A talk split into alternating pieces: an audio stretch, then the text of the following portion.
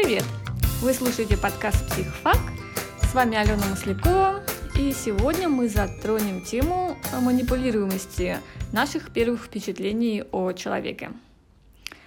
А, наверняка у вас часто случалось, что при знакомстве с кем-либо к этой персоне возникало довольно устойчивое, ярко окрашенное эмоциональное отношение, вроде «ну и подозрительный тип» или «о, какой божий дуанчик», а может и «не знаю, но мне кажется, что этому человеку можно доверять», ну и так далее.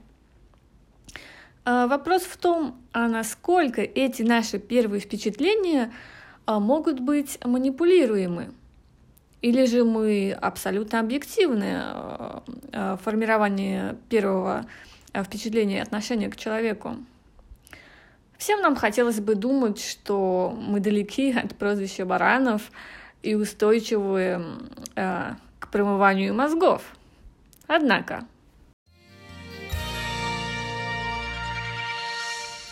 в этой связи э, мне хотелось бы поделиться с вами результатами одного любопытного эксперимента, который приводится в учебнике по социальной психологии в разделе, рассказывающем о том, как формируются наши впечатления и отношения. Итак, известный американский психолог Гарольд Келли э, в 50 году уведомил две группы студентов о том, что у них появится новый преподаватель.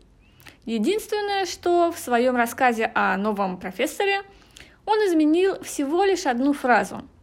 То есть одной группе студентов он рассказал, что люди, которые знают этого профессора, считают его компанейским, душевным человеком. А другой группе студентов он сказал, люди, которые его знают, считают его достаточно холодным человеком. Так вот, после 20 минут взаимодействия с новым преподавателем студентам были розданы опросники. Ну, и результаты оказались гораздо более благоприятными для компанейского преподавателя, чем для холодного. И это при том, что, как вы понимаете, это был один и тот же человек, который вел урок совершенно одинаково, используя один и тот же тон, фразы и э, сценарий э, проведения урока. Более того, разнились не только впечатления студентов, но и поведение группы и климат в аудитории с самого начала были другими. Молодые люди старались избегать контакта с холодным профессором и гораздо реже высказывали свое мнение и участвовали в обсуждениях.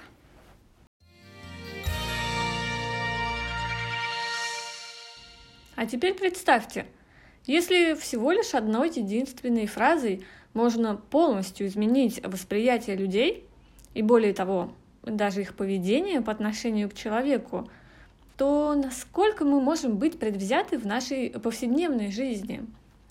Нечаянные комментарии, э, наш предыдущий опыт, и я уже промолчу о бессознательно впитываемых нормах, которые внушает нам социум относительно миллиона вещей – все это может просто радикально воздействовать э, на такую, как оказывается, хрупкую субстанцию, как наше восприятие. Э, можем ли мы этого избежать? Вряд ли. Но зато мы можем минимизировать нашу субъективность, просто-напросто отдавая себе отчет в том, что до тех пор, пока у нас мало проверенной информации о человеке, не стоит делать о нем кардинальных выводов – Впрочем, это касается не только людей, но и событий, явлений и так далее.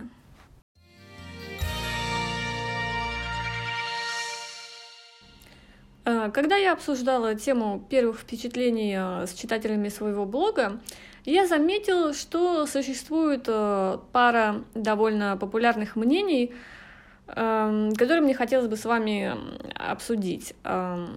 Первое из них звучит примерно так. Первое впечатление о человеке приходит к нам из подсознания, а оно никогда не врет. Ну что хотелось бы сказать? Это, конечно же, неправда.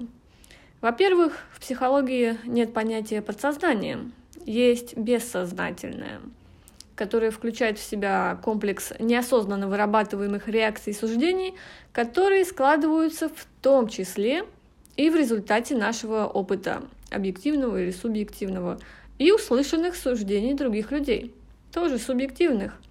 И да, оно вполне может иногда и врать.